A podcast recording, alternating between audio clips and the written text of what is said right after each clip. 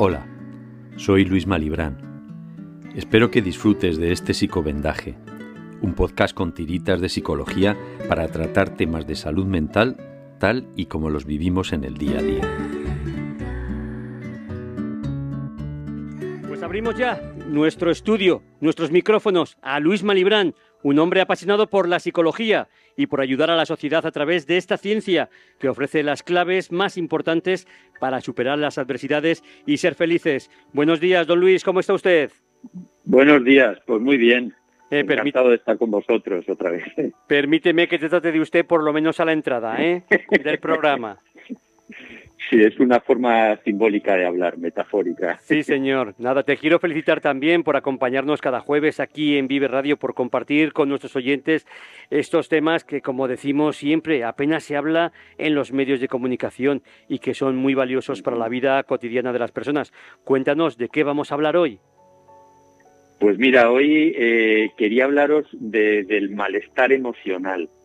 Eh, es como no, no, no se debe confundir con la astenia, que la astenia es un problema eh, pues más físico, ¿no? más fisiológico. Hay mucha gente que va al médico y dice, es que estoy, me siento hecho polvo, no me apetece hacer nada, estoy como todo el día eh, desganado. Pero en el caso de la astenia, que tiene que ver, fíjate, eh, se relaciona mucho, por ejemplo, con la primavera. La astenia primaveral se habla a veces, ¿no? Que es esos momentos en los que el organismo se recicla y nos pasa como a las plantas hay un cambio tan grande que a veces nos descolocamos por eso, ¿no? Pero la astenia es otra cosa distinta. O el síndrome de la fatiga crónica, que últimamente se habla mucho de ello también, porque se asocia al COVID persistente, ¿no? Es como una sensación de fatiga que no se va, de cansancio, de desgana por hacer las cosas, pero esos son problemas más fisiológicos, son más de, tratar con el médico, que posiblemente a veces está relacionado con una falta de vitaminas o, o mal sueño o cosas así, ¿no? Hoy vamos a hablar del malestar emocional, que eso es está más relacionado con una actitud hacia la vida, que es de lo que hablamos normalmente en este programa, más relacionado con conductas que nos hacen sufrir y, ver de qué manera pues podemos resolverlo, ¿no? Es ese tipo de personas que se agobian por todo, que no hacen más que pensar cuando le dices, ay, mira qué bien lo que me ha pasado, bueno, ya, pero ya verás, te dicen, ya verás como luego la cosa se te complica, ¿no? pero a ver, ¿y por qué? ¿Por qué se va a complicar? ¿no? Y no disfrutan de esas cosas interesantes que nos ocurre a veces en, la vida, ¿no? Es pues, una pena. Y Luis, yo te quería preguntar, ese tipo de problema, no sé si llamarlo problema o patología, ¿es para mm. preocuparse o es algo pasajero? Pues afortunadamente debe ser algo pasajero. Es un problema, sí, no es una patología. Aquí generalmente no os traigo temas que resulten patológicos porque las patologías dependen de, mm, son muy individuales, ¿no? Dependen de las circunstancias de cada uno. Lo que siempre hablamos, yo trato de hablar de temas generales que a todos nos ha ocurrido en alguna vez, en algún momento, porque no son graves, llegan y se nos van, ¿no? Porque lo sano es que, pues sí, tú tienes un problema, te preocupas, te pegas dos o tres días o una semana dándole vueltas a ver cómo lo resuelvo, y cuando lo resuelves, pues bueno, pues ya, ya se ha pasado, ¿no? Y vuelves otra vez a disfrutar de las cosas interesantes. Vuelves a disfrutar de quedar con los amigos, de salir de charlas y tal. Y, bueno, pues vuelves a una actitud lógica. Pero las personas de las que hablamos no vuelven a esa situación lógica. Entonces buscan otro problema por lo que preocuparse. A veces por cosas pues, muy chorras, ¿no? Es como, es que fíjate, mi equipo va fatal en la liga este año. O me tendría que haber llamado fulanito y no me llama. Eso es porque seguramente tiene algún problema conmigo. Y no, a lo mejor es que fulanito pues está en otra cosa, ¿no? No tiene ningún problema contigo, ni tú tampoco tienes ningún problema serio, ¿no? Pero tienen como esa fijación de que hay que estar a la defensiva para que no te ocurra nada malo, ¿no? Y hay que estar, hay que preocuparnos. Este estado en el que caemos algunas veces eh, es algo educativo, es algo que hacemos como autodefensa, pues ante situaciones que para nosotros son desagradables o que incluso a veces no podemos controlar.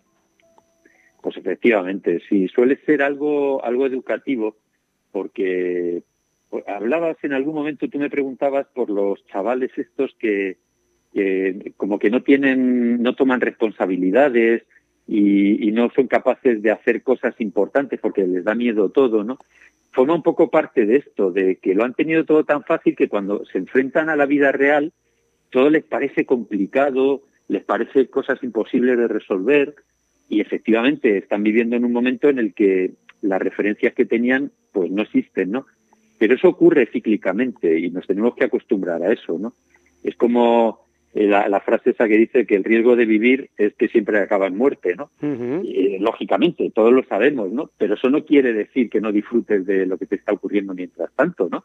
Eh, se trata de, afrontar las cosas que nos vienen, resolverlas y la educación influye en el sentido pues de que te hagan apreciar que, que, bueno, le ocurre a la gente que viaja mucho, que de repente se da cuenta de lo importante que son las cosas sencillitas que tenemos a nuestra mano, ¿no? que podemos llevar una vida privilegiada en este momento que vivimos de la sociedad, eh, de la humanidad y en esta parte del mundo en el que estamos. Entonces, el que alguien tenga esos descoloques es, es algo que se puede permitir cambiar, es un cambio de perspectiva cultural sobre todo. Mm. Y Luis, pero supongo que la gente que tiene esta forma de ver las cosas no es fácil que cambie, ¿o sí? Pues se puede cambiar, efectivamente. Todo depende de la edad y de hasta qué punto se lo han ido confirmando durante su vida. O sea, si de repente tienes problemas eh, en el trabajo o no consigues encontrar una pareja que te compensa o no tienes amigos que te ayudan a llevar las cosas adelante, tienes un problema de autoestima y todo eso se te junta, pues posiblemente mm, te cuesta salir de ello, ¿no?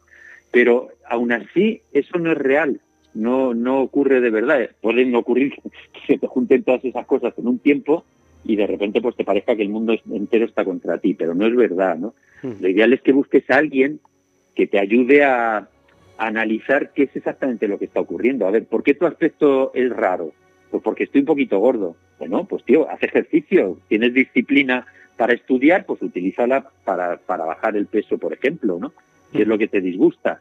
O, tienes problemas de trabajo, pues ¿por qué? Porque no has analizado cuál es tu puesto ideal y a lo mejor estudiando una cosa lo consigues.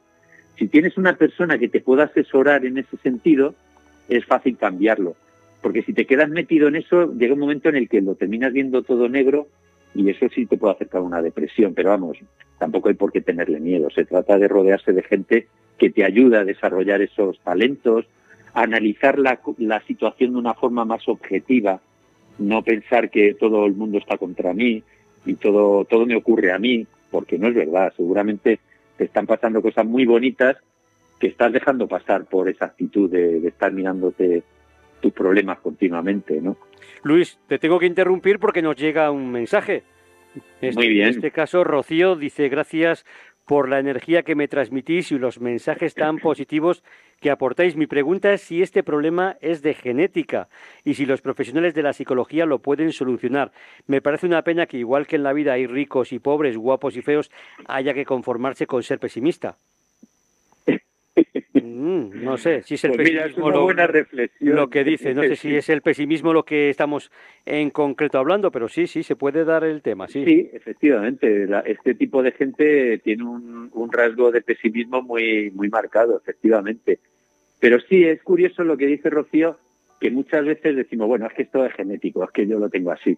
Eh, científicamente, porque se, se ha analizado mucho, eh, y últimamente los análisis en cuanto a la genética son portentosos. O sea, pues fijaos, el, hecho de que tengamos una, la cantidad de vacunas que han surgido eh, con respecto al COVID y tal, es porque genéticamente antes se habían hecho unos estudios amplísimos sobre cómo, cómo controlar nuestra genética y sobre todo la epigenética, que es la que se encarga de transformar eso que ya tenemos en nuestro en nuestros genes, valga la redundancia, pero que el, el entorno nos hace cambiar para moldarnos, ¿no? Es una capacidad del ser humano.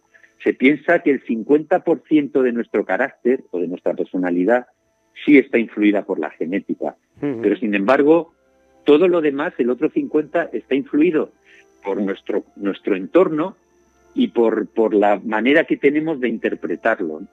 Eso quiere decir que lo podemos cambiar perfectamente, ¿no? Incluso estoy hablando de enfermedades, ¿no?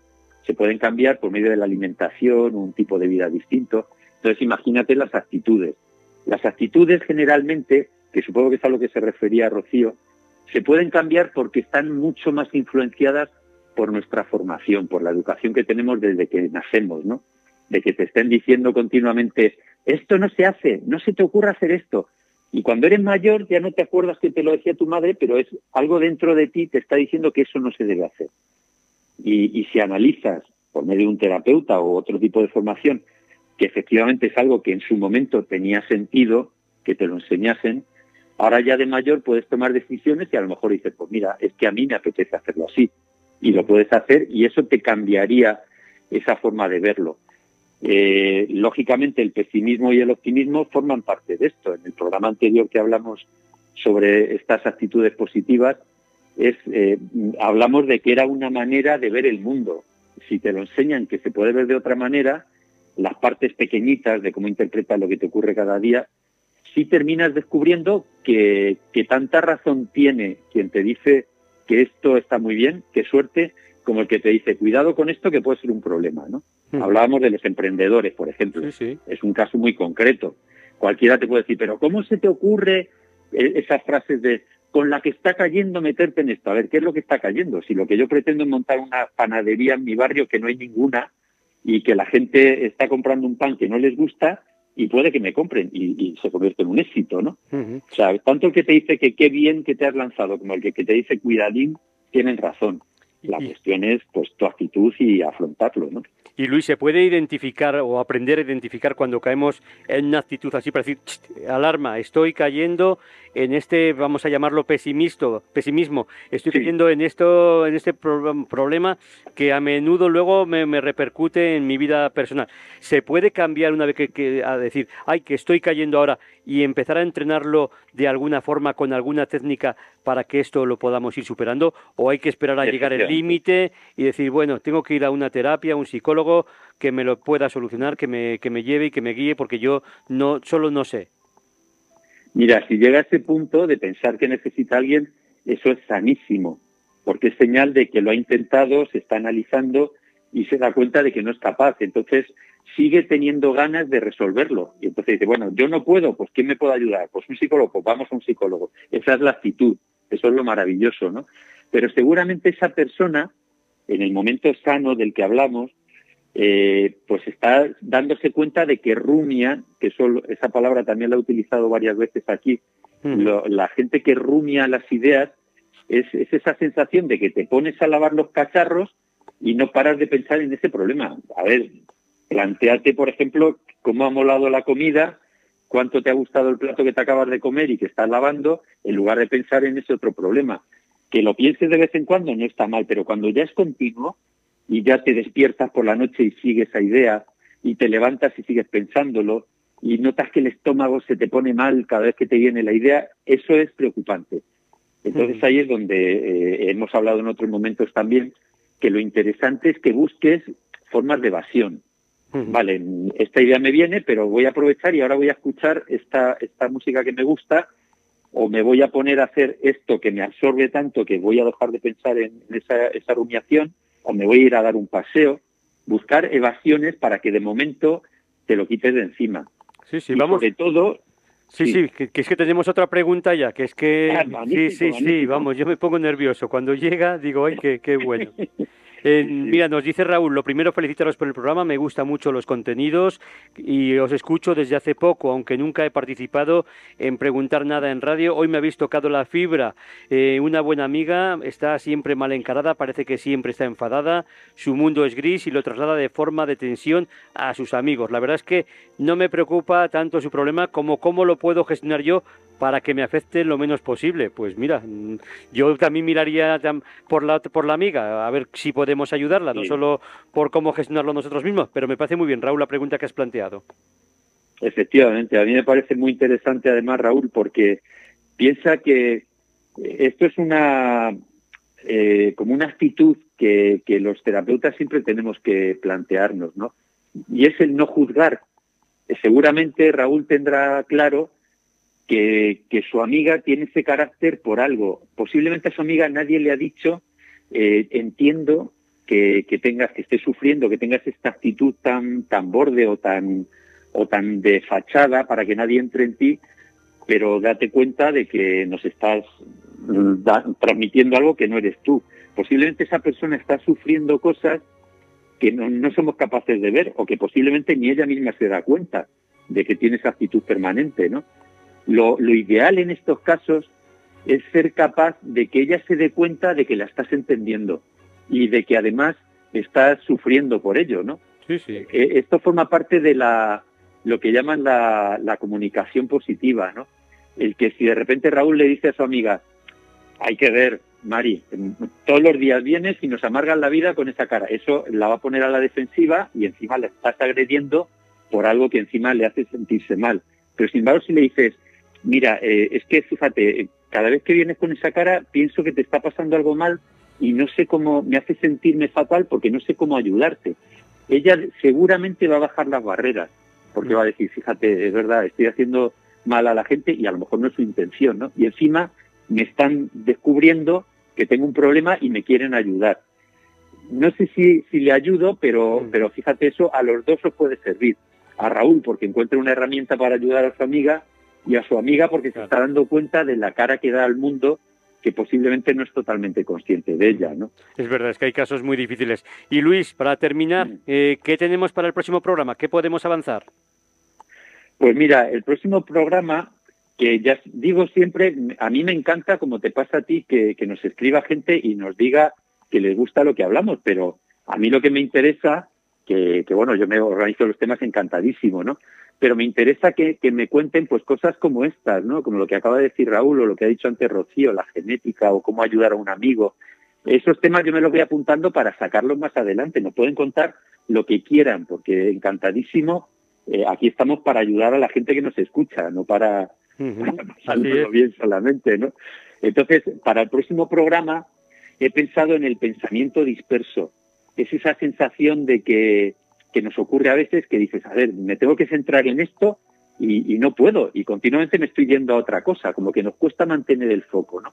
Vamos a analizar un poquito eso y a ver cómo hacer que seamos capaces de enfocarnos en lo que queremos hacer y ser consecuentes hasta que lo conseguimos. Pues un tema bien bonito y bien interesante. Yo también, por si alguien quiere, aparte de, de dejar WhatsApp, también puede hacerlo, ya lo sabe, en el email burgos arroba viverradio.es, ¿eh? un correo bien fácil, burgos arroba viverradio.es, que también ahí recogemos pues los mensajes.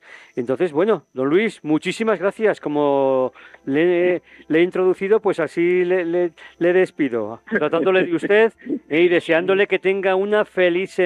Gracias por sus consejos. Igualmente. Eh, me imagino que, que Igualmente. haya mucha gente que se siente identificada. La verdad es que son temas que afectan a muchísima gente, que todos conocemos Sí. ese tipo de personas. Y lo importante es, yo digo que no meter la cabeza para abajo, como la avestruz, sino sacarla y Eso tratar, tratar de buscar ayuda. Y primero en los amigos, en el núcleo familiar, en el núcleo más personal. Pero luego, si no es posible, pues para eso están los profesionales, para ayudarnos. Luis, Efectivamente. muchísimas gracias. Un placer.